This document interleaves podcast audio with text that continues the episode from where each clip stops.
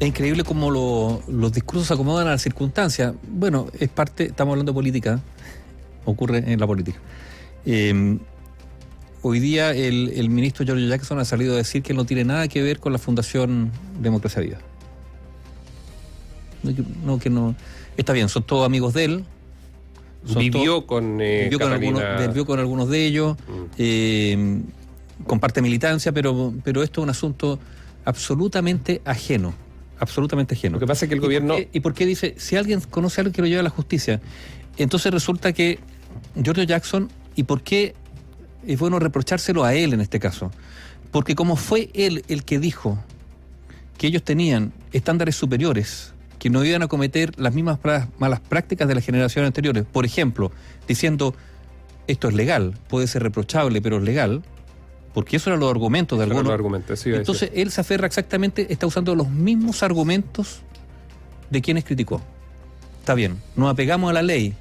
Nada impide que entre amigos hagamos fundaciones, que nos llegue plata directamente. Esto no es ilegal.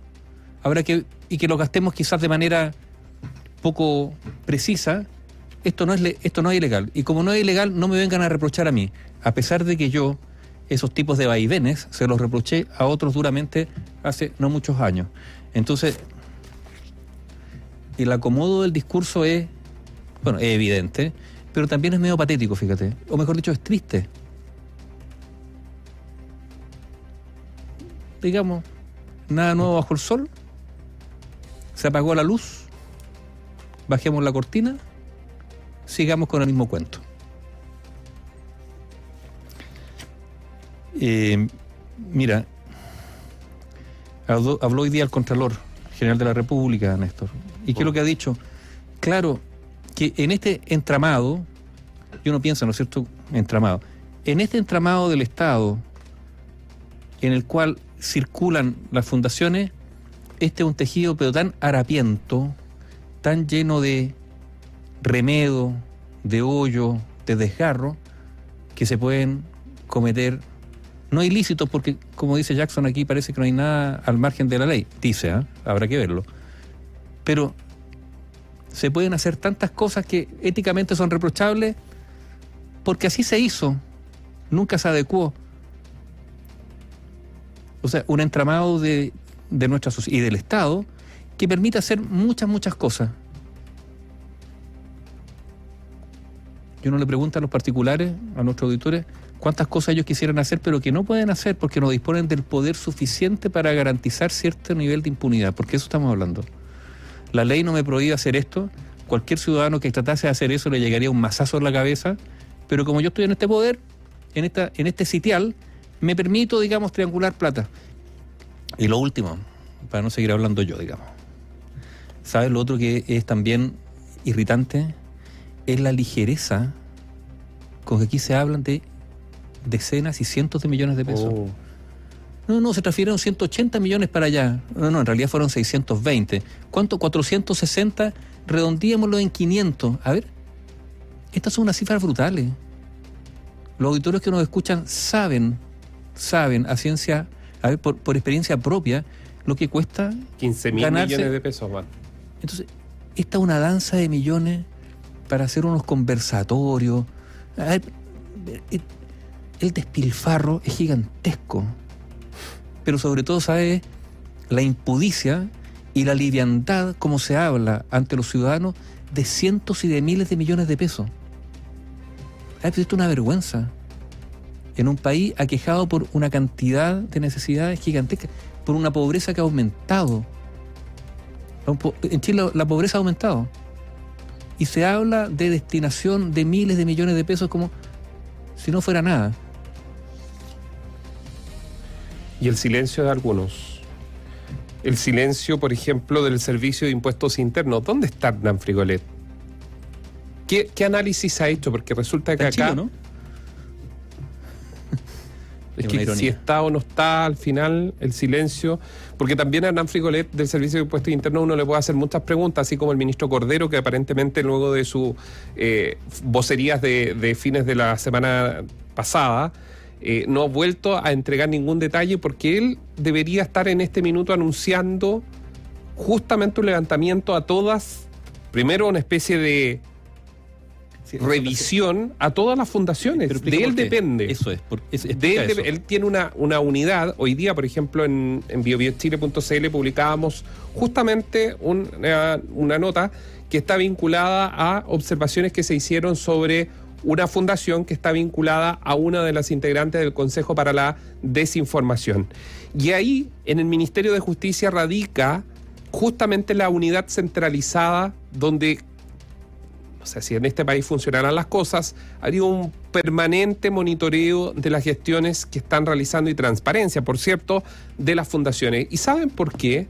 Porque resulta que todas estas fundaciones reciben también recursos de empresas privadas y que los pasan como gasto, es decir, son impuestos que deja de recibir el Estado en pro de estas, fundaciones.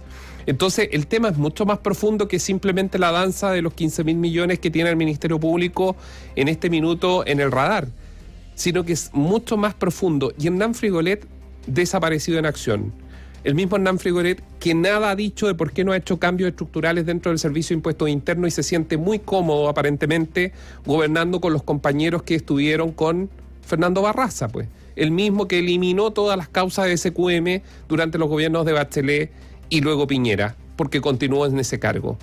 Hernán Frigolet, que uno le podría preguntar, ¿dónde está Hernán Frigolet las investigaciones a los loteos brujos de la quinta región? ¿Dónde, ¿De dónde sale la plata para todos esos loteos? ¿Quiénes son? ¿El Servicio de Impuestos Internos lo ha puesto en el radar? ¿Tiene información? ¿Qué están haciendo en materia de modernización?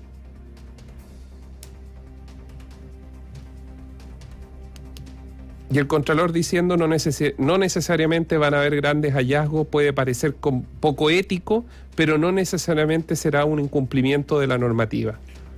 En la línea argumental de Giorgio Jackson. Claro, la diferencia es que uno lo hace desde un cargo relativamente técnico y el otro desde la política, ¿no? Sí, ¿sabes lo que pasa? Es que el,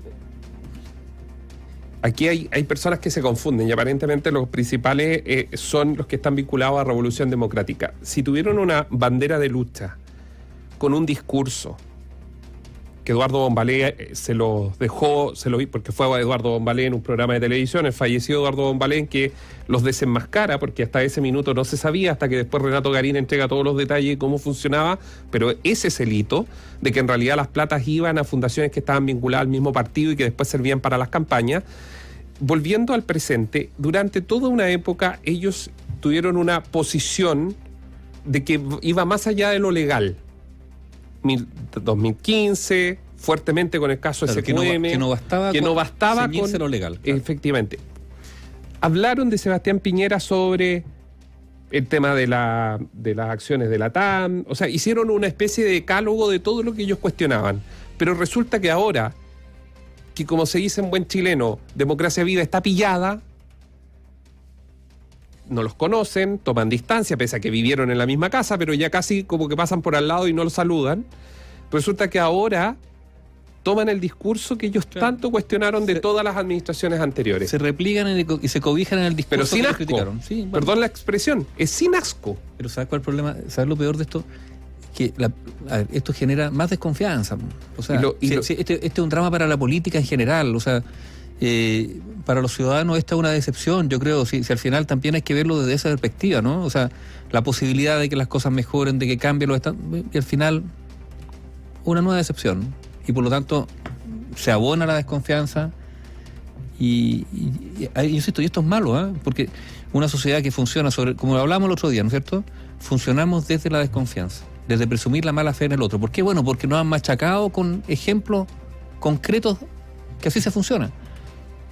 Entonces cuando dice hay que construir confianza, lo repetimos acá, o sea, en la política es ya un lugar común, pero es difícil construir confianza en personas que cambian su discurso, que lo acomodan, digamos, a, a sus intereses particulares.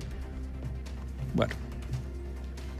Y yo insisto, el mejor ejemplo de las dudas razonables que tiene la policía de investigaciones, que tiene la fiscalía, porque cuando uno empieza a conversar con quienes eh, están en las indagatorias, fuentes de uno, al final la sospecha, Aníbaldo, es es que los campamentos no necesitaron en mayo nada, en junio, en julio, en agosto, no necesitaban. La gente de los campamentos se acordaron de que había que destinar las plata a las fundaciones a partir de septiembre.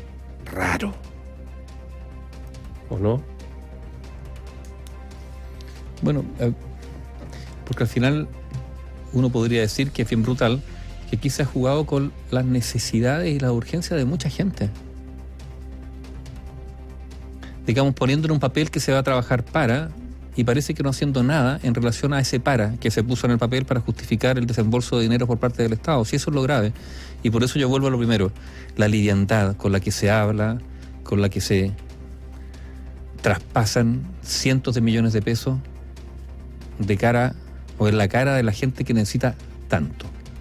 Yo creo que eso es uno de los aspectos más graves de, lo que hemos vivido en los últimos días con el caso Fundaciones.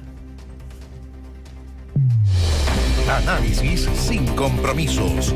Opinión independiente.